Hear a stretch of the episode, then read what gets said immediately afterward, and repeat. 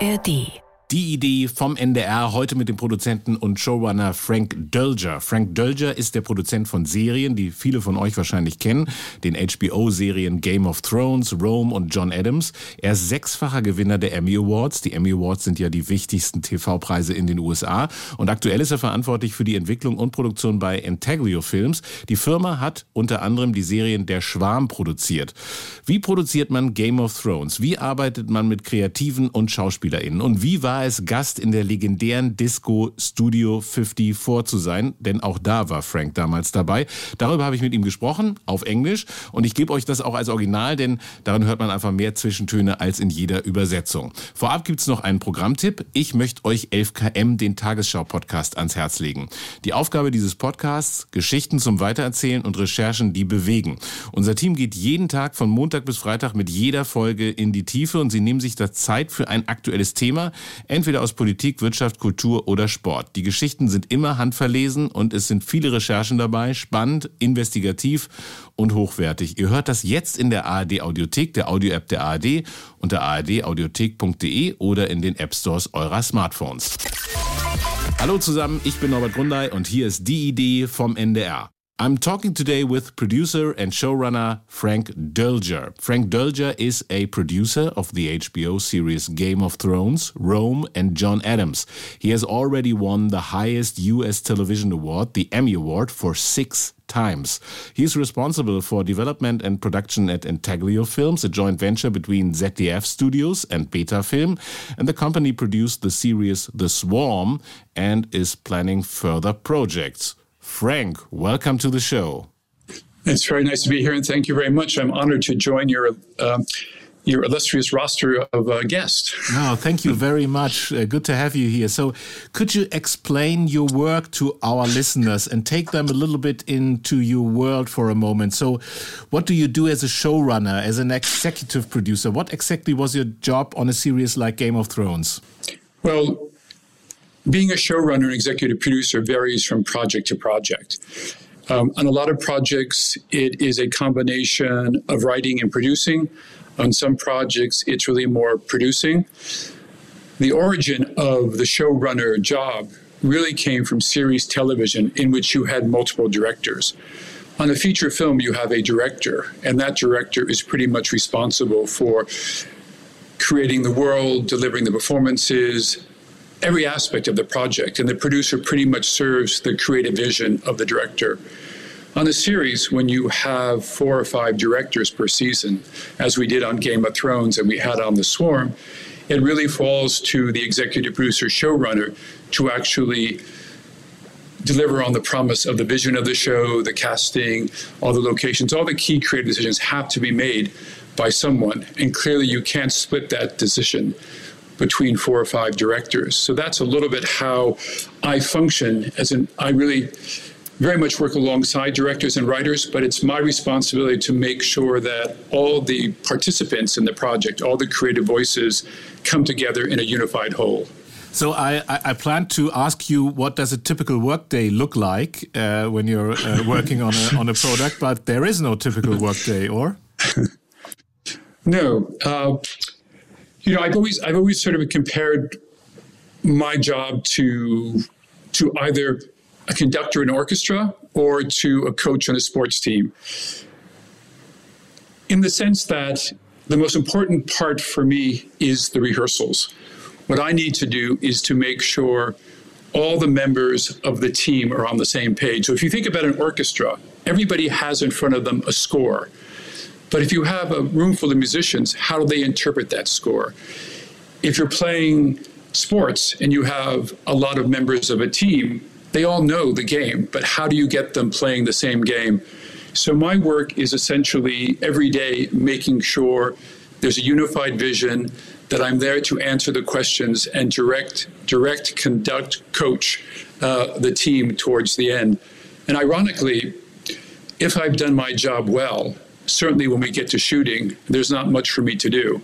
I'm always interested when I watch very good sports teams how little the coaches actually do. You see them walking on the sidelines, you see them watching, but they very rarely uh, interfere or offer things. And so again, I think I'm there as to provide a creative vision, try to make sure that everybody is comfortable with that. Um, and unless there's a problem, it's a pretty straightforward job.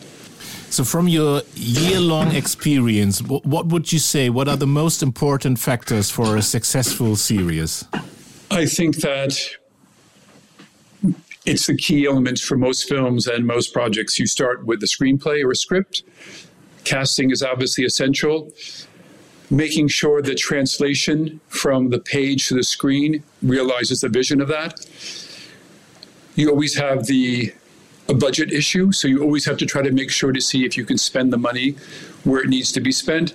And I think I'm a little bit unusual in that I believe that it's a very flexible process. I know a lot of producers who lock scripts three months before they shoot, that once they start shooting, the script doesn't change at all. And in post production, it's a very straightforward job.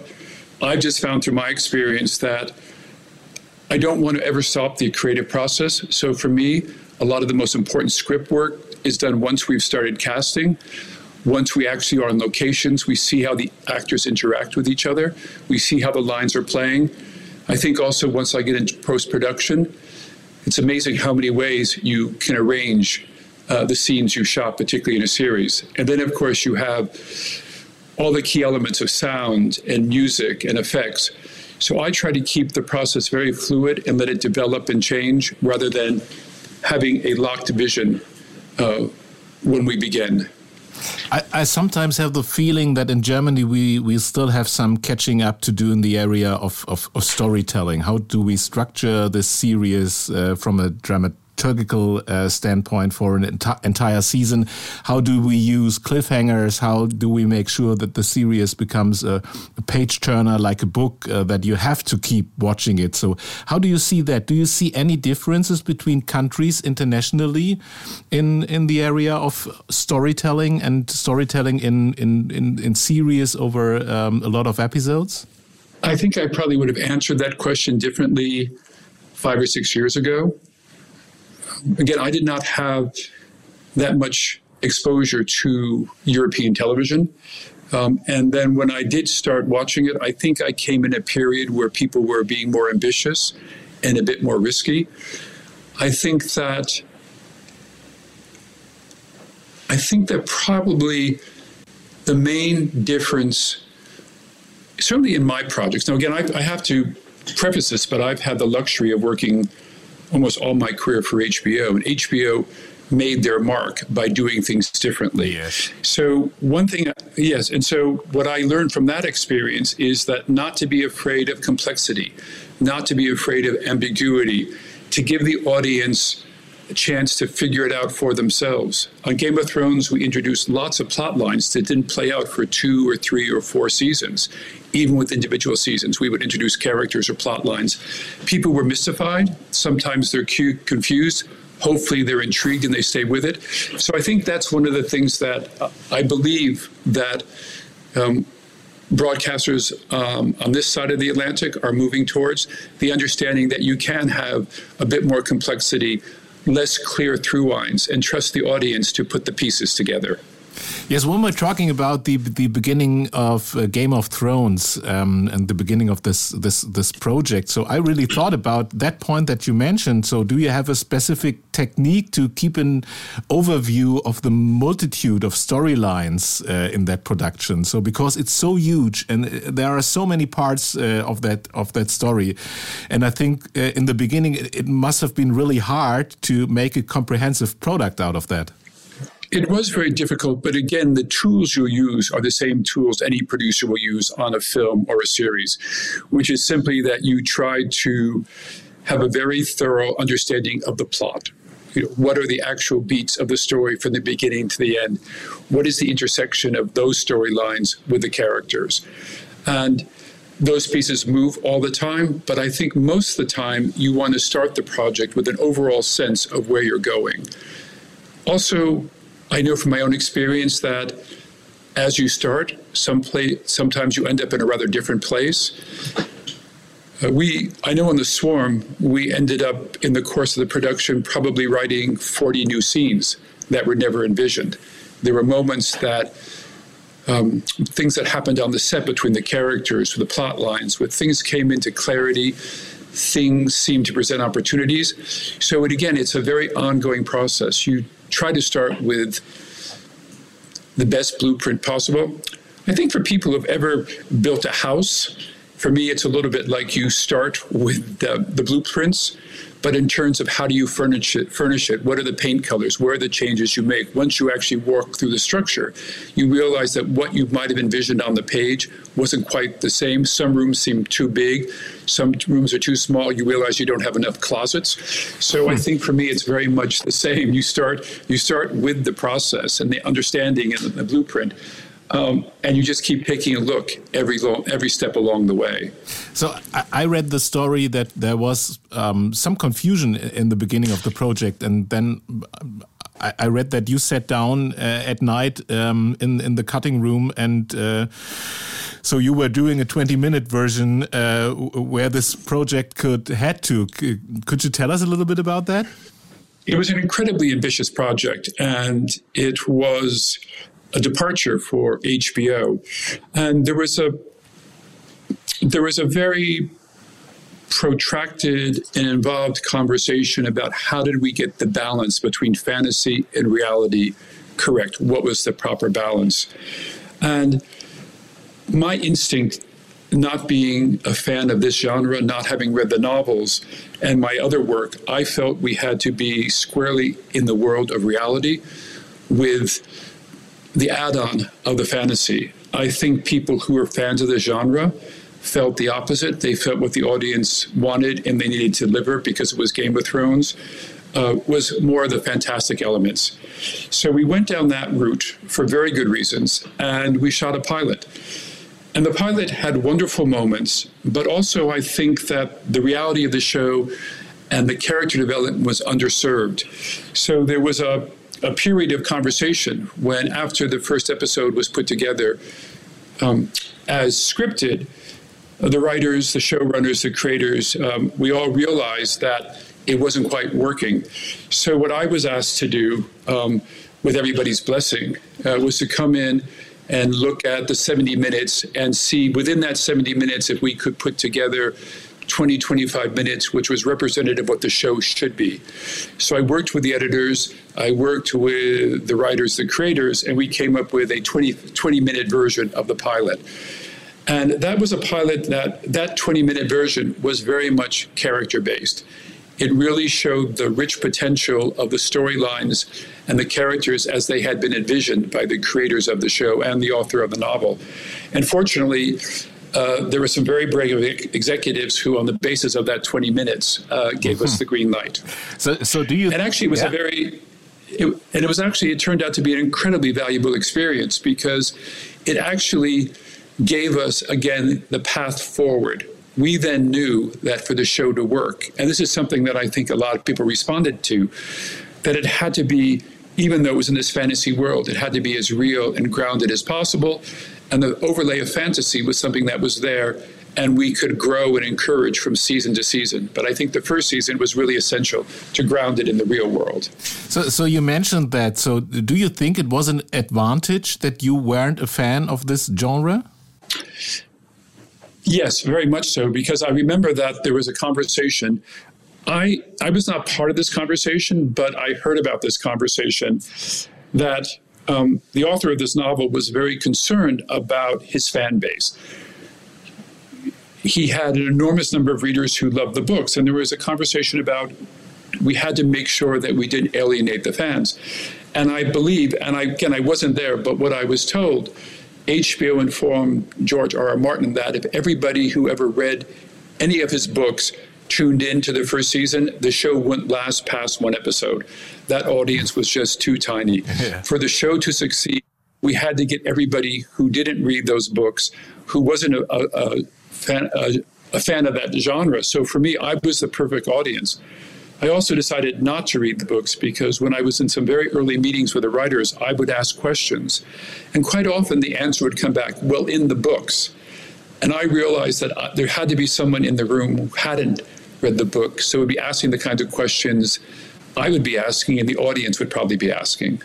So that's that's what I sometimes think when when, when I see uh, a, a, mediocre uh, um, film uh, which was made a, made by a book. So you sit down there in the cinema and you only think, okay, it's just like the book, only shorter, and there are some important parts missing. So uh, so I, I really the, the, the notion of thinking about how can we create something with the central content from that and create a, a new thing for a, a broader audience is really an, an interesting point.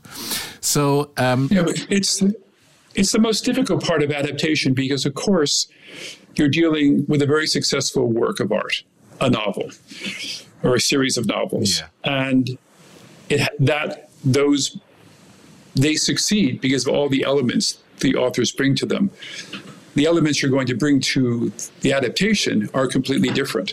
So I think I've been I've been um, I've been mixed about this. I have seen adaptations which I think are wonderful. I've seen adaptations where I leave the theater thinking the film, the, the novel was so much better. Yeah.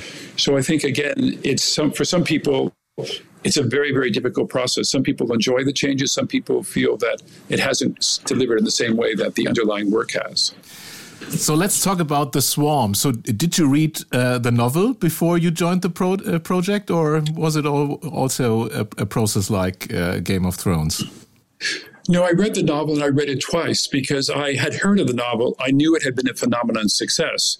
And so I was really curious about what it was about the, the book that had inspired um, so many fans and had contributed to success. So I, I, did read it. I actually read it twice, once to just enjoy the pleasure of it, and the second time to analyze it in terms of its potential for adaptation. So we know now what you changed in the adaptation, but what were your first thinkings about what do I have to change to make a successful series out of that book?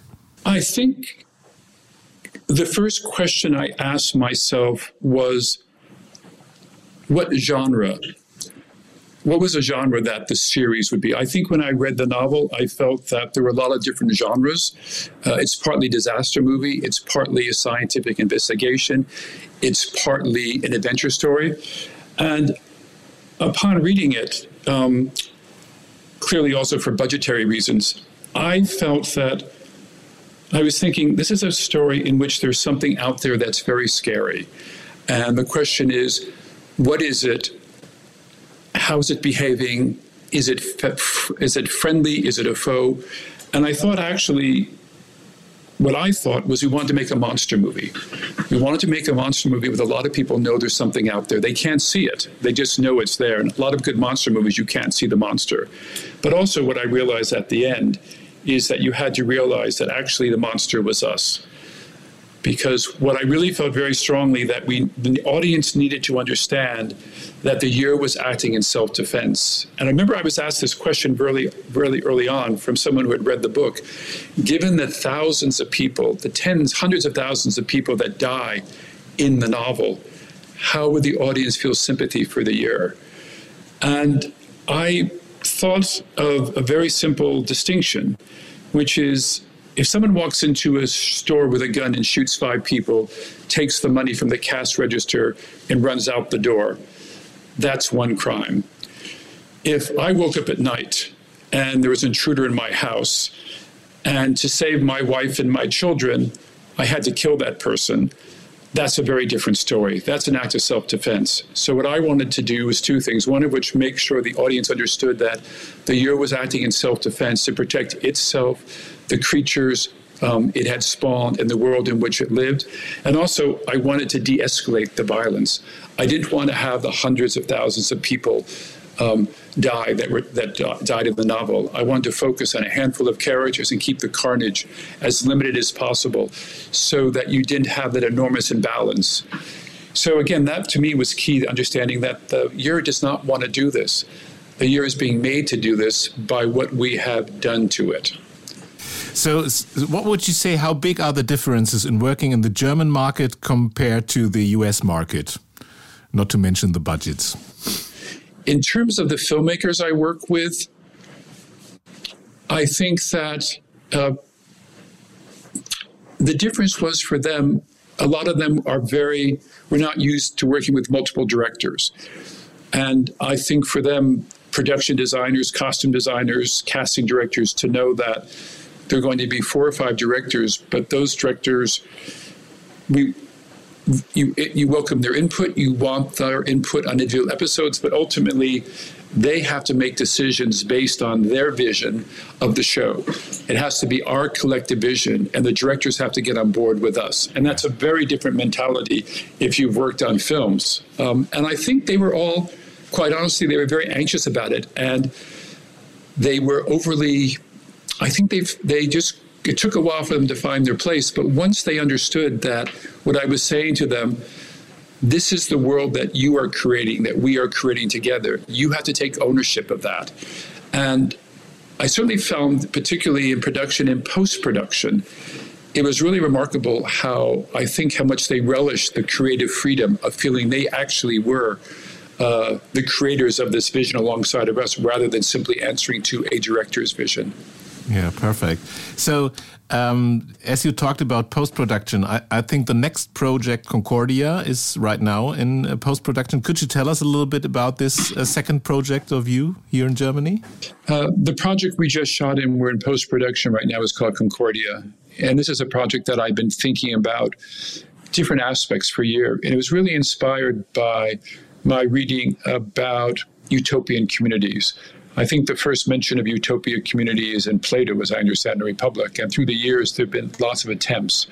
I think in the 19th and 20th century, the ones we're most familiar with are what Siemens did in Germany, Michelin in France. England, you had Bournville, Cadbury. The US, you had Hershey, Pennsylvania. And there are quite a few in, the, in Asia as well. So we were thinking about what the 20th century, 21st century version be. And clearly, if you're going to do create a utopian community now, you uh, a society which you would you would be creating to essentially create a, a safe, healthy environment for people who, um, for the working community. Um, and we started doing some research into all the social engineering people would want to approach. So how do you how do you lessen the divide between the haves and the have-nots? How do you deal with the inequality of health care? How do you make sure that you can welcome instead of closing your borders for people from the other world? How can you actually open the borders and make sure they're integrated? And we decided to, and of course, how do you make it? How do you create a sustainable community? So the story really is about a group of entrepreneurs, visionaries, who, in the wake of a terrible massacre in a small town, um, decided to like the phoenix rising from the ashes, see if they could create a new community on the ruins of the old, where they could do an experimental community. The key to this community was that they felt that they wanted to make sure they could use a very sophisticated AI system for the safety of the people. Clearly, there are advantages for monitoring of health, but the but actually, what the most appealing thing was about it, they actually felt that you could actually create a system where everybody is on camera all the time, but no one would ever see that footage unless something monitored it, something triggered an alert, unless something came to someone's attention, you would have complete privacy. They'd install firewalls so no one could track your online behavior, no one could tap into your phones. So, ironically, it's a world where surveillance is incredibly sophisticated. It's very much a part of everyday's life but you have much more privacy. That's that's the origin of Concordia. We pick up the story 20 years later. It's been an enormous success by every standard. They have decided their, there's cities and countries around the world lining up to be the next Concordia, the next experimental community. They decide that the next community will be in the former East Germany because if you can convince people who grew up uh, in the former East that surveillance could be a good thing, you would send a message to the entire world. So that's how we watch the drama unfold. And what, of course, you discover is that no matter how good a system is, no matter how good the intentions of the people who create this system, evil always comes from within.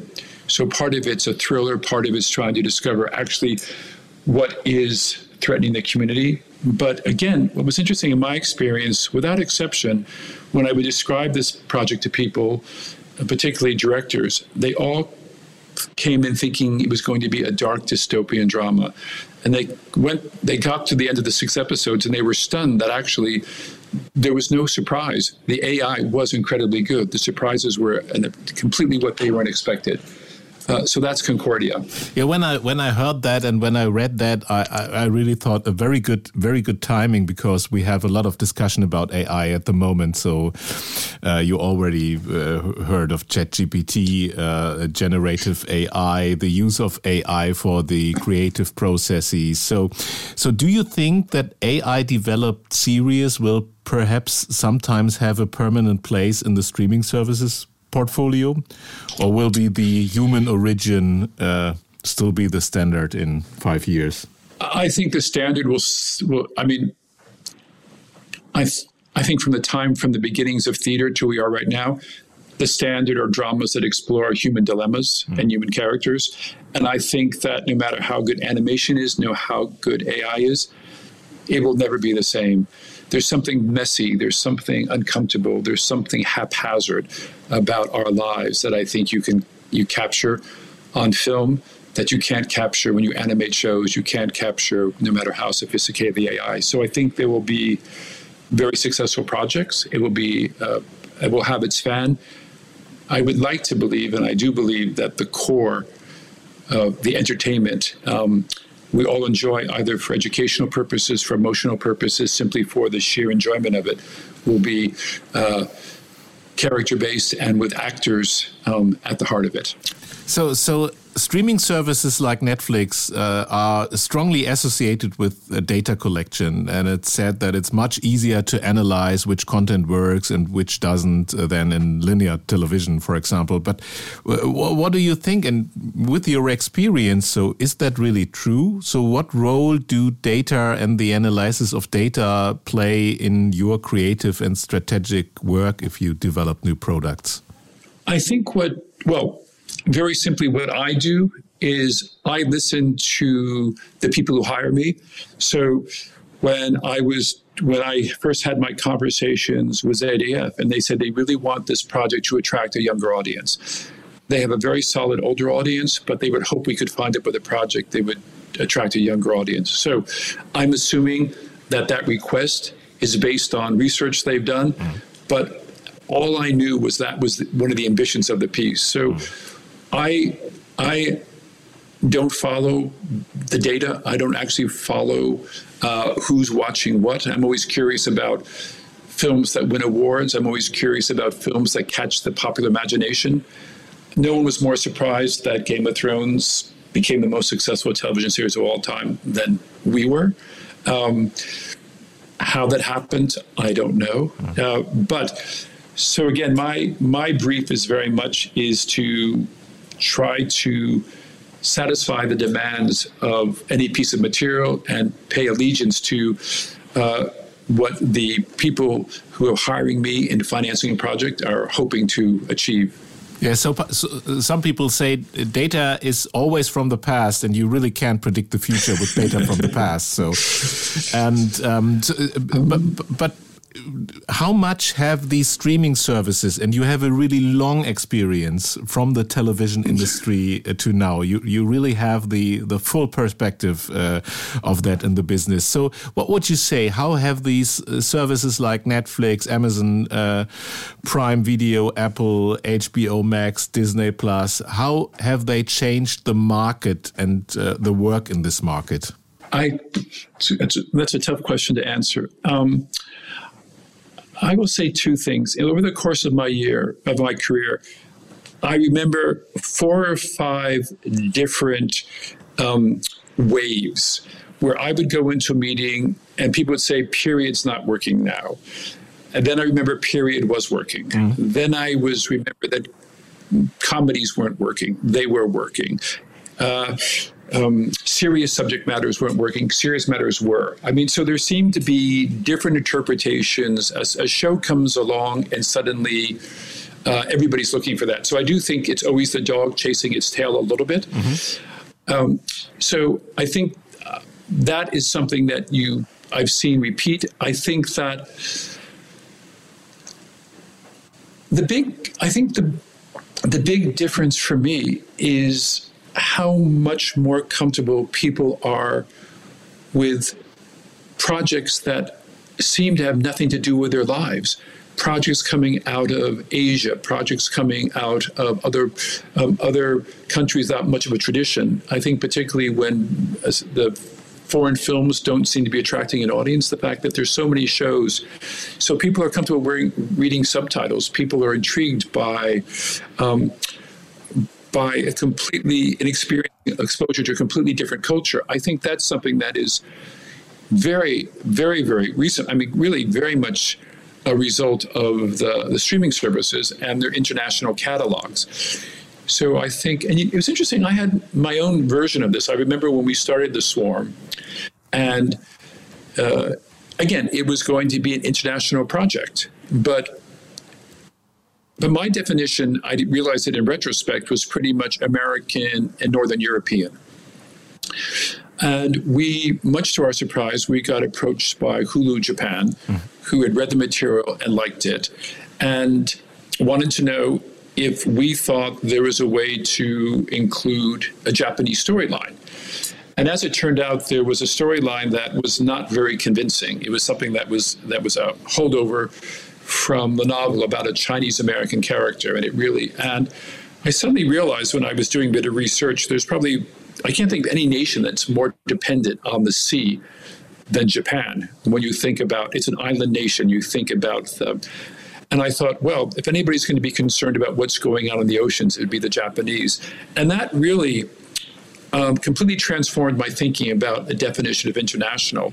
And I believe that storyline completely, also completely transformed the project. And so I think that was that was very much um, not only because of that suggestion, but also because I think I had been watching a lot of uh, many more shows coming out of Asia and other countries.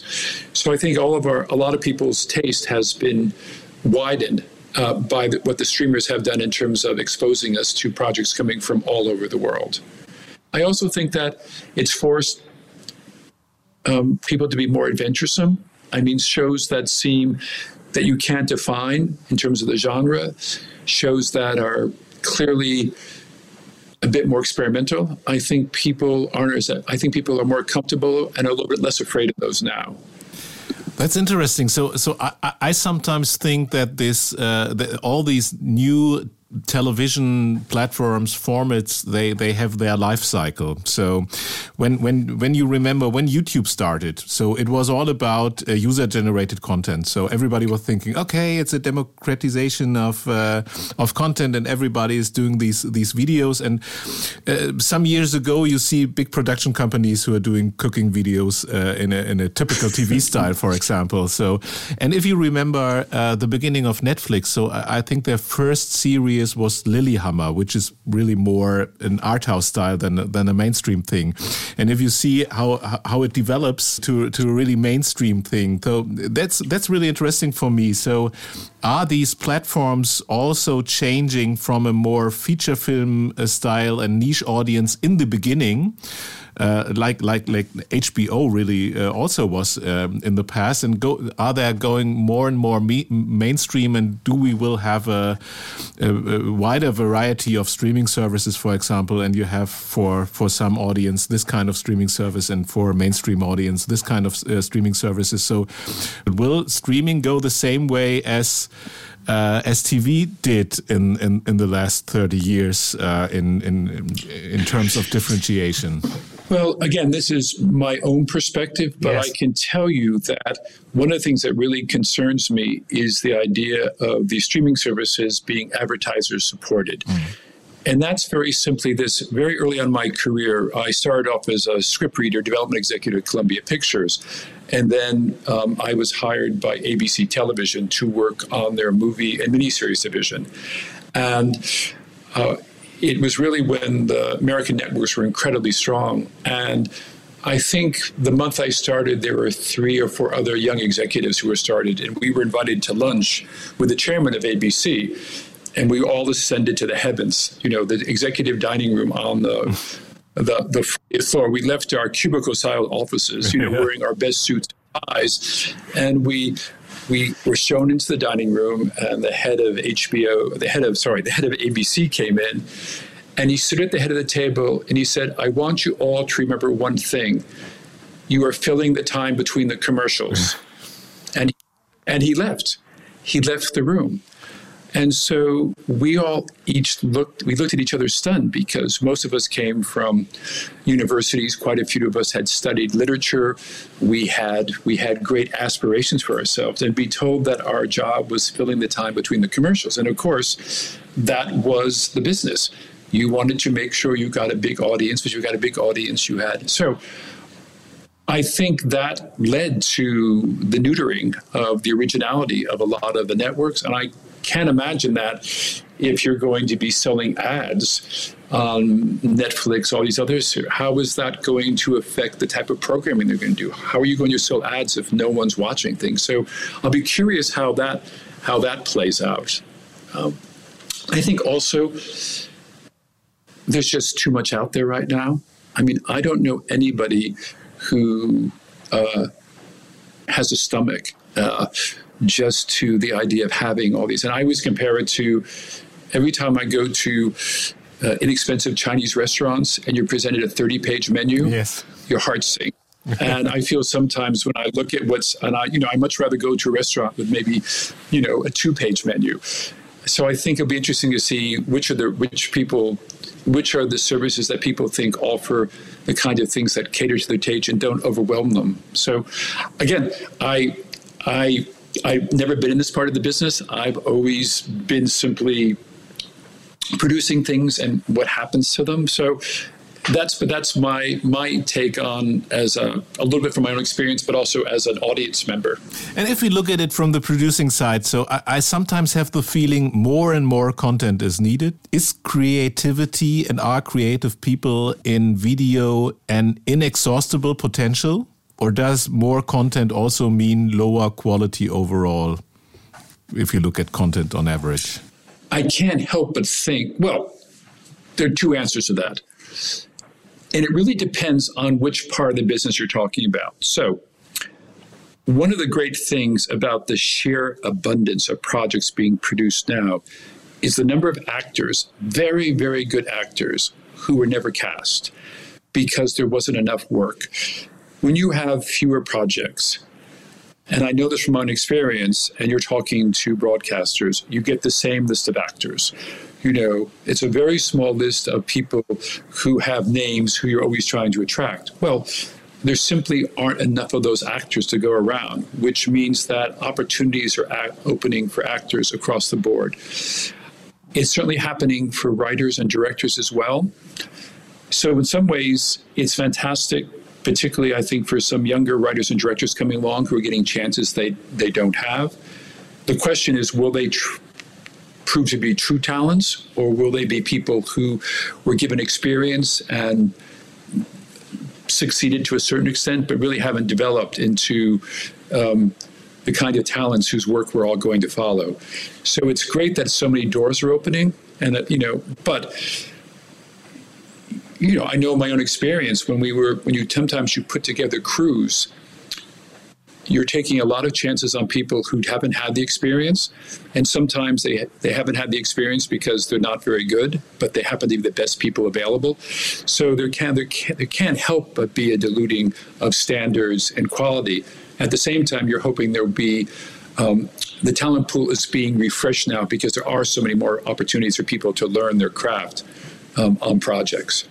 So we're coming uh, out of a pandemic right now. So, um, and I'd like to ask you, how intensely have the challenges of the COVID nineteen pandemic affected you in your work? I think I actually benefited from it by two reasons. One of which is the pandemic came along uh, for our company um, at a stage of development when all the projects needed time.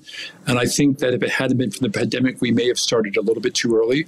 So I think that it was a great opportunity for people to calm down, um, take a step back, really focus on what we were doing instead of racing ahead.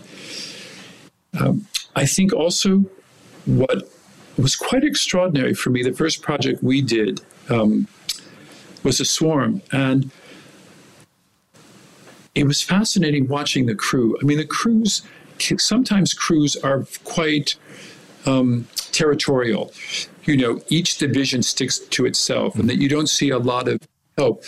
everybody came out of the pandemic very happy to be working again, really realizing how fragile uh, the situation was, and the a degree of help between the departments, the civility, the kindness, the protection shown to each member of the crew. Um, keeping each other safe um, was really remarkable. And it reminded me that there's something fantastic when people have a common goal. There's always a goal uniting people to do a good project. But when people's welfare um, is at stake, it really, and I'm hoping, and I've seen actually some of that has actually lasted. There's a hangover of that because I think people still feel their livelihoods could be threatened at any moment. So it's interesting. I, you know, um, for a lot of people, it was an incredibly difficult situation. I would just say that um, I think we, I saw that there was a benefit, and also I did think we did try to make take advantage of it as best we could. And I think we'll all hopefully all be prepared for what happens next if it does come our way again. When I looked at the very rare informations about your biography, I saw that your career path looked different at first. So you you you could have been a lawyer now. Yes, I was. Um, I was on my way to law school. Actually, I was on my lo- way to law school three times. Uh, really? When um, yes, I was. Uh, when I finished university uh, in America, I I really didn't know exactly what I wanted to do, and so uh, that was a point where certainly I was being told by my friends and family that law was a fantastic career because it opened a lot of doors. And uh, as I had no particular path, no particular skills. I applied, and was accepted to law school, and then I very was fortunate to get a scholarship to Oxford. Uh, and I went off and had a wonderful time there. I didn't really want to have an academic career, but I luckily fell in with some people who were very involved in the theater, and I enjoyed that work tremendously. It was, I thought at the time, it was a little bit of a hobby.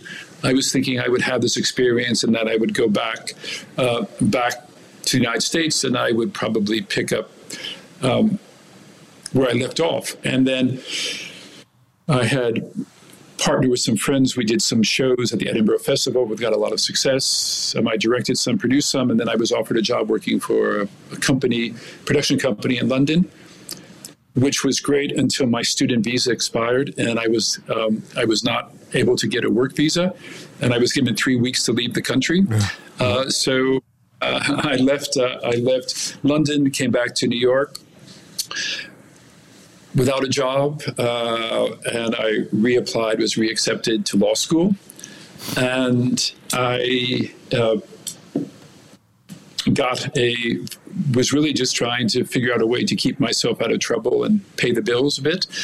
And I started doing some reading and some internship, and I ended up um, the week before I was going off to law school. Um, I was a reader at Columbia Pictures, and I got offered a full time job at Columbia Pictures. So I told my family and I told the law school that I was um, not uh, going to come to law yeah. school at this point. And uh, I did that for, and then that worked. And then I, my career went very well. There was a period when, in the middle, when I was actually quite exhausted. I was, I actually had been promoted too quickly, too fast. I had too many projects, and I really was feeling that this was, it was the job was less satisfying than I wanted. And I thought very briefly about maybe I should think about law again, but maybe I would do law something to do with the arts. So I reapplied and accepted to law school again. And then by that time, I was ready to go up to law school. Uh, I had recovered from uh, the bad experiences I had and had a much clearer idea of which was the way to go. So, yes, so once again, I, uh, and this was the last time, the law school to which I've been accepted said, This is the last time, don't come back again. So, that was a trajectory. Uh, so that, that that really reminds me of the quote of the the, the singer and musician Billy Joel, uh, who who said to his mother, "I don't go to Columbia University, I go to Columbia Records." so that's yes parallel. Very very much. So. Yes, but it's interesting. People, you know, it's it's very funny when people ask me, you know, what is the how do you how do you find your way into producing? And uh, I just said, you know, it's I, I can't give you any particular guidance because, you know, I think luck has an enormous amount to do with it. Clearly, you're lucky if you're oh, doors open for you, but um, it's all. It seemed for me it was a lot of happenstance and just coincidences, and luckily it, it did all worked out. But it it could it could have worked out very differently. I'm aware of as well. And I, and I also read that you were uh, a regular guest at the legendary Studio 54 back then. so could you tell us how legendary it really was? Um, it was truly extraordinary, and what made it what made it extraordinary was very simple, which is that. Um, the first time I went there, I was actually having dinner. I had heard about Studio 54. I had never been there, but I was having dinner um, on 54th Street, very far on the west side. And I was walking home along 54th Street, and there were 300 people standing in front of Studio 54. And I was standing there looking at the crowd, and suddenly I realized the doorman was pointing at me. The doorman was pointing at me and waving to come forward. So it's a little bit like Moses crossing the Red Sea. Suddenly, the crowd parts. Um, you go in, and then inside, you're inside Studio 54, and it's like you've won a race because somehow you have been chosen. So everybody who got in was in a fantastic mood. So, and it wasn't, and it was just this one of these things. Like again, I, you know, it was very arbitrary, but I think at the beginning, at least for me, uh, it was just this idea that everybody was so happy. Um, it obviously had a much darker side for a lot of people, and I think also it became uh, it became you know less less interesting. And the my, the last time I went, and this is where I saw the dark side. Uh, my brother with five friends had come down from university. I think he was 18 or 19 at the time. It was my brother, his two friends, and their his their girlfriends, and they wanted to go to Studio 54. So I said I would take them. So we went. We showed up, and the doorman, who I knew very well at this point, he he said to me, he signaled to me, "How many?" I said six. And I, he said, Which six? And I pointed to my brother and his friends. And he said, Those three yes, those three no. And I thought that was the cruelest thing yes. I had ever heard. And my brother said, What's going on? So it's a private party. But I realized at that moment I didn't want to go again. Um, so that was that's where I had a different a different a different feeling of uh, what was what again the darker side of that experience. But it was a, it was a great place to hide for six months when you don't know what you want to do with yourself because you sort of go at 12 o'clock at eat the, you go 12 o'clock at night you leave at 6 o'clock in the morning you sleep and then you you spend another day not worrying about your future. So so i have some some more questions that i'm asking every guest here. And uh, the first question is which book has particularly inspired and influenced you? Um, the work of nonfiction that's inspired me are the biographies, the biography of Lyndon Johnson, written by Robert Caro. Um, and Robert Caro is uh, an extraordinary biographer because he understands that history is driven by characters, and every every page of that book, there's a character at the center of it. And I think I really admired the way that he's looking at history, and his storytelling is so extraordinary that when I first read those books, when I started thinking about some historical dramas, again, I realized that the characters were much more important than the events.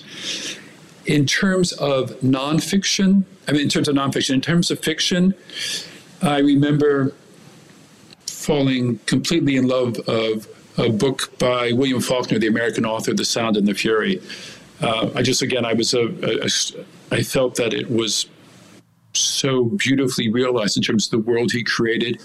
And I remember thinking there's something fantastic about the ability to create this full world with every detail that you actually understand the people, their lives, where they live, what they wear, what they eat. And I was very, I've always thought about that uh, when I think about films that I'm making, because again, it was just a whole world created on the page. And if you can get that on the page, a question is again, you should be able to get it on the screen. So, if this podcast would reach all people in Germany or also in the US, but you could only get one message out, so what message would that be? can I tell a story before I give you the message? Yes, definitely. Good.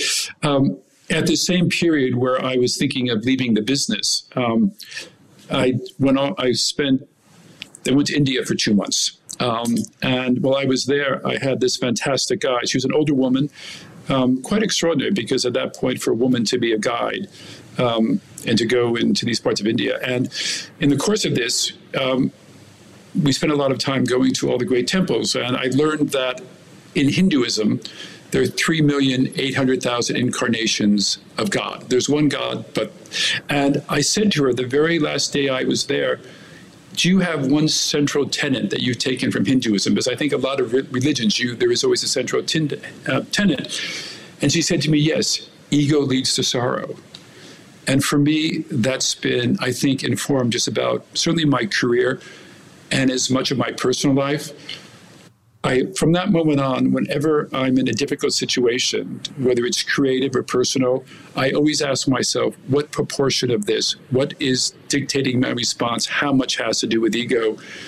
And it's usually somewhere between 70 and 90%. mm hmm And so I've always, I've just found that if you can ask yourself that question and you can back away, you have a much happier result. So I would leave everybody with the thought that think about how ego leads to sorrow. Oh, that's that's nearly perfect because I, I, think that also fits the next question. If you have a tool or technique that particularly helps you in stressful or difficult times, so does that fit, or do you have another technique for especially stressful times? This is, I mean, this has changed over the course of my career because uh, usually in the early career stressful situations, I created them. Yes. Um, I think later in my career, I create less, so I'm much better at managing them that's one of the advantages of age is that every mistake that you can make in this business you've made it sometime.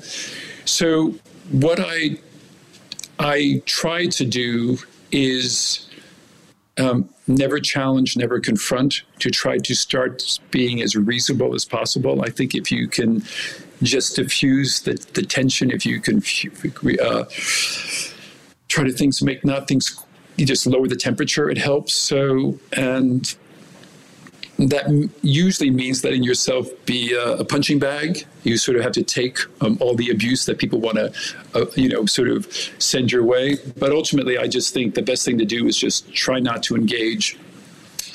Because I know that when I was causing the crisis, it was usually again for whatever the reasons were. And if someone could talk me down, I usually ended up more being reasonable. So I think that's in the producers that I admire that's what we all do, especially when you're dealing with a lot of very creative people, again, with big egos. Mm. Uh, yeah, you sort of step back and let them just, you know, have their say and then try to engage slowly and at a more appropriate moment. Frank Doelger, thank you very much for being here in this show. Thank you so much. Well, thank you for having me, and it was uh, it was great fun.